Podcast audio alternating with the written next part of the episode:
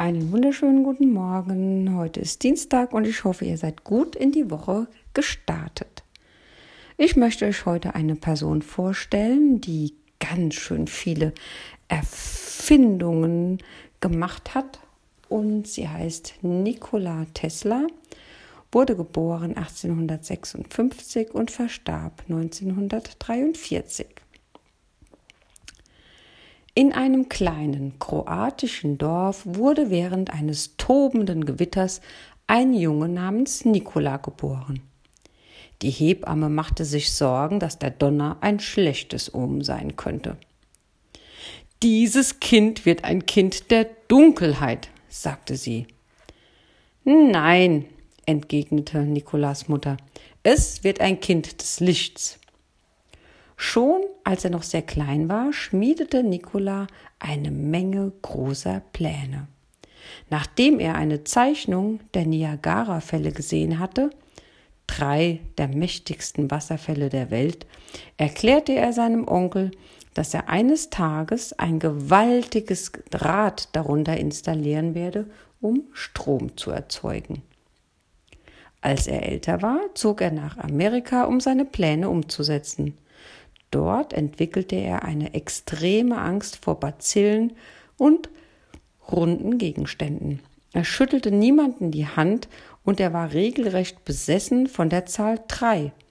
Bevor er ein Gebäude betrat, ging er erst dreimal darum herum. Und er konnte mit niemanden sprechen, der Perlen trug. Heutzutage würde man Nikolas Eigenheiten möglicherweise als Zwangsstörung bezeichnen. Aber er behauptete, sie würden ihm lediglich dabei helfen, sich besser auf seine Forschungen zu konzentrieren. Und auf seine Forschungen konzentrierte er sich mit aller Kraft. In seinem Labor führte Nikolaus seltsame und gefährliche Experimente durch. Er konstruierte eine Erdbebenmaschine. Er ließ Blitze aus seinen Händen schießen er versuchte sogar eine Zeitmaschine zu bauen.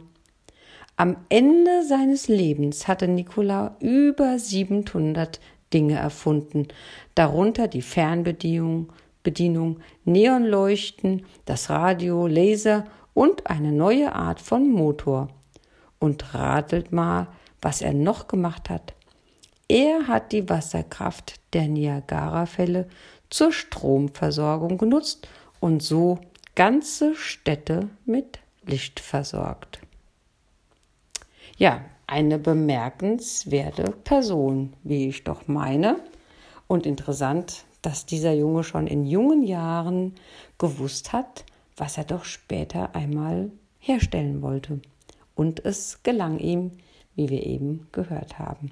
Ja, vielleicht hast auch du schon Träume und sie warten nur darauf, irgendwann umgesetzt zu werden. Am besten, du schreibst sie dir mal auf.